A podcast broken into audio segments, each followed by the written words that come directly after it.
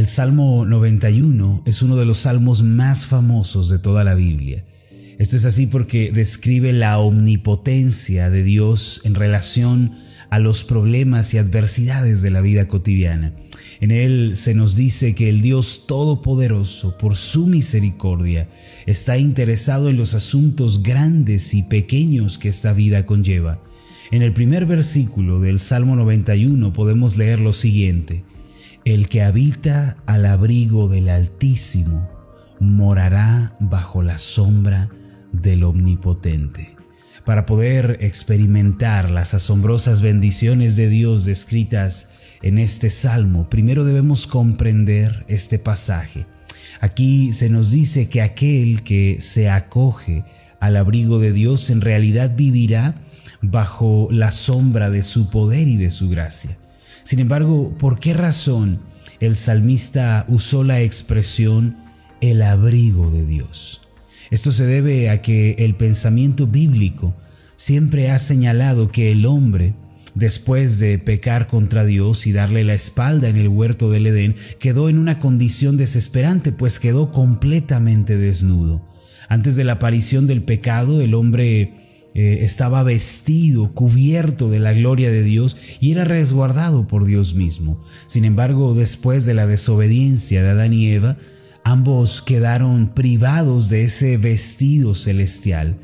En la Biblia eh, se nos dice en Génesis 3, versículo 7, que al comer del árbol prohibido ocurrió lo siguiente. Génesis 3, 7 señala esto. Entonces fueron abiertos los ojos de ambos y conocieron que estaban desnudos. Entonces cosieron hojas de higuera y se hicieron delantales. En pocas palabras, el hombre quedó expuesto, vulnerable, a merced, número uno, de su propia depravación, también del mundo que le rodeaba y del poder de Satanás, del poder del maligno. A pesar de que trató de cubrirse con hojas de higuera, todo fue en vano porque aquellas hojas eventualmente se secaron y se rompieron en mil pedazos. La palabra desnudez se refiere precisamente a esto, a quedar expuestos a los peligros de esta vida. Esta no es solamente una desnudez que pueda resolverse poniéndose una tela o un manto sobre el cuerpo, se trata de una desnudez espiritual que lleva al hombre a vivir desesperado y ansioso. Por esta razón, el escritor del Salmo 91 resalta el concepto de el abrigo de Dios, haciendo referencia a la importancia de ser cubiertos por Él. De hecho, este concepto de ser cubiertos por Dios como un acto de su gracia y su misericordia tiene su origen en lo ocurrido después de la caída del hombre en el Génesis. Después de que el Señor emitiera un juicio severo sobre Adán, sobre su mujer y sobre la serpiente, el Señor hizo lo siguiente. En Génesis capítulo 3, versículo 21, está escrito así, y Jehová Dios hizo al hombre y a su mujer túnicas de pieles y los vistió. Quisiera que pusiéramos una especial atención a este pasaje de Génesis 3:21. Voy a volver a leerlo, dice de esta forma. Y Jehová Dios hizo al hombre y a su mujer túnicas de pieles y los vistió. Ahora, a simple vista, este pasaje parece no tener ninguna importancia verdadera. Sin embargo, este versículo es fundamental para entender la naturaleza del Evangelio que predicamos y comprender la obra de Cristo en la cruz. ¿Por qué? Mire con cuidado, Dios le hizo al hombre y a su mujer túnicas, es decir, vestidos, pero a partir de pieles de animales. Dios cubrió la desnudez del hombre, con estas túnicas los vistió, pero ¿sabe qué significa esto que encontramos ya en las primeras páginas de la Biblia después de la caída del hombre, enseguida de su desobediencia? ¿Sabe cuál es el significado de esto? Que un ser inocente tuvo que ser sacrificado para cubrir el pecado de otro. Esto es a lo que llamamos expiación. Es cuando alguien cubre la deuda o la falta de otra persona. A través de este acto, Dios estaba anunciando al universo, a la creación entera, que el precio para cubrir el pecado del hombre sería el sacrificio. Dios estaba declarando que el medio de redención sería un inocente muriendo por un culpable. Este es el sistema de redención establecido por Dios.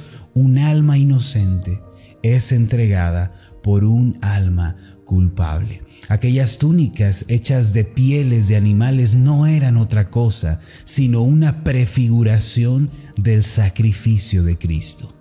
Por tal motivo, el cristianismo siempre ha tenido presente que el mensaje del Evangelio en realidad es un mensaje que anuncia que Dios cubre las faltas del hombre. A la luz de lo anterior, el pasaje del Salmo 91, versículo 1, que dice, el que habita al abrigo del Altísimo cobra un nuevo significado. Naturalmente, las pieles de aquellos animales eh, se desgastaron y se rompieron con el tiempo. Sin embargo, prevaleció la promesa de que un día Dios proveería una vestimenta espiritual eterna y libre de todo desgaste, una vestimenta que pudiera cubrir definitiva y absolutamente el pecado del hombre. Jesucristo, el Hijo de Dios, es el Cordero de Dios que fue sacrificado para cubrir a la humanidad. Se puede decir que Jesucristo es el abrigo de Dios, es la morada bajo la sombra del Omnipotente. Por esta razón todos aquellos que le reciben, que le confiesan como Señor y Salvador, vienen a estar cubiertos de su desnudez y son acogidos en la casa del Dios bueno. A partir de la caída de Adán y Eva, la humanidad ha vivido desnuda, expuesta, desprotegida. En primer lugar, el hombre vive expuesto ante el pecado, ante la depravación y ante su propia maldad y corrupción sin que nadie pueda ponerle un alto. Por esta razón, hoy en día vemos que la maldad aumenta y que siempre se inventan nuevas formas de perversidad y depravación. ¿Por qué? Porque el hombre vive expuesto a su propio pecado y depravación. En segundo lugar, el hombre está expuesto y desnudo ante la maldición.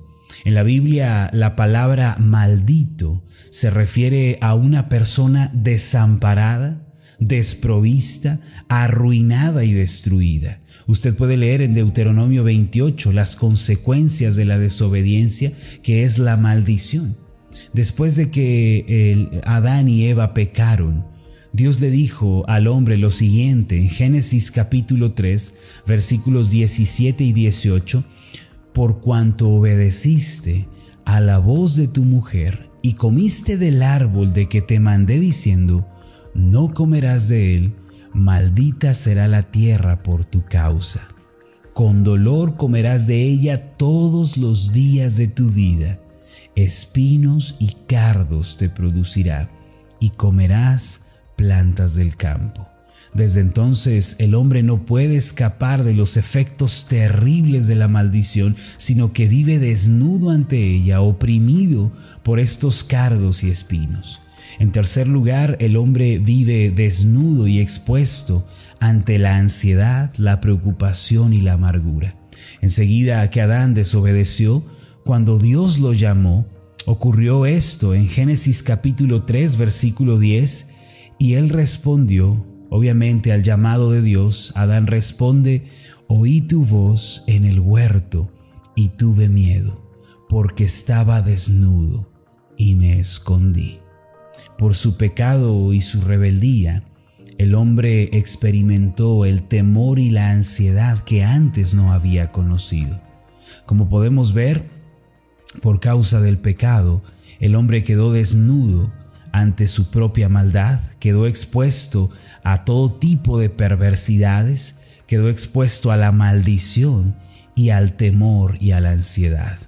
La existencia del hombre entonces puede resumirse de la siguiente manera, desesperante, amarga, oprimida y deprimente.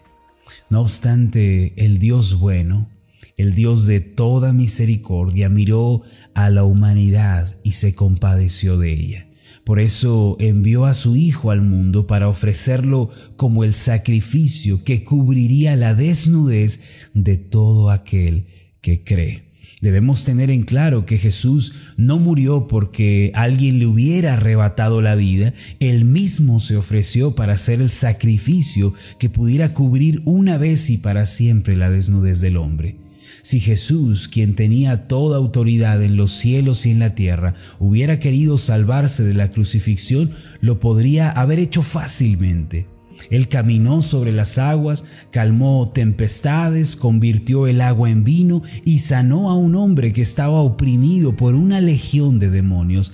Él es el Todopoderoso, tal como lo describe Apocalipsis 1.8. ¿Creen ustedes que tendría miedo de alguno de los soldados romanos? Por supuesto que no.